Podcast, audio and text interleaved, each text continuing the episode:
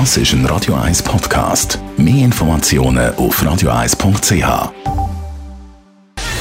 Gesundheit und Wissenschaft auf Radio 1. Unterstützt vom Kopfwehzentrum Irlande Zürich. www.kopfwww.ch Viele von uns mögen sich ja noch erinnern, wo die Studienresultate umgegangen sind im letzten Jahr. Auf einmal hat es geheißen, Raucherinnen und Raucher haben seltener Covid-19 als die anderen.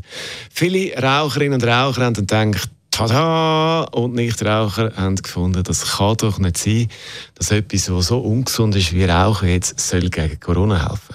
Dank einer neuen Studie, dank neuer Studienresultaten hat man jetzt da ein, bisschen ein differenzierteres Bild. Forschende von der Universität Hiroshima in Japan haben nämlich herausgefunden, warum da eben etwas dran ist mit dem Rauchen im Zusammenhang mit Corona. Und man hat gesehen, ausgerechnet krebserregende Stoffe in der Ziege haben irgendwie eine Wirkung. Also sind nicht nur schlecht für unsere Gesundheit, sondern auch für das Coronavirus schlecht. Das hat mit Rezeptoren zu tun, die da blockiert werden mit diesen giftigen Stoffen. Komplizierte Angelegenheit.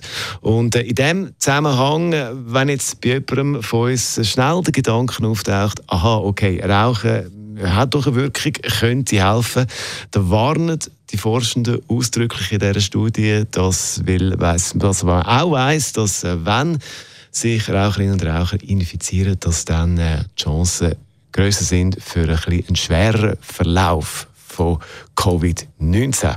Aber auf Basis von diesen neuen Daten, die man da hat aus dieser Studie, äh, versuchen wir ein Medikament zu entwickeln oder hat es da mal eine Grundlage, um in die Richtung zu gehen, wo man eben kann dann die schädlichen Schadstoffe weglassen und dass es dann eben gleich eine Wirkung hat und das Coronavirus die, die Wiederverbreitung da irgendwie abbremst. Also aber äh, für die, die äh, jetzt denken, mit dem Rauchen anzufangen, mm -mm.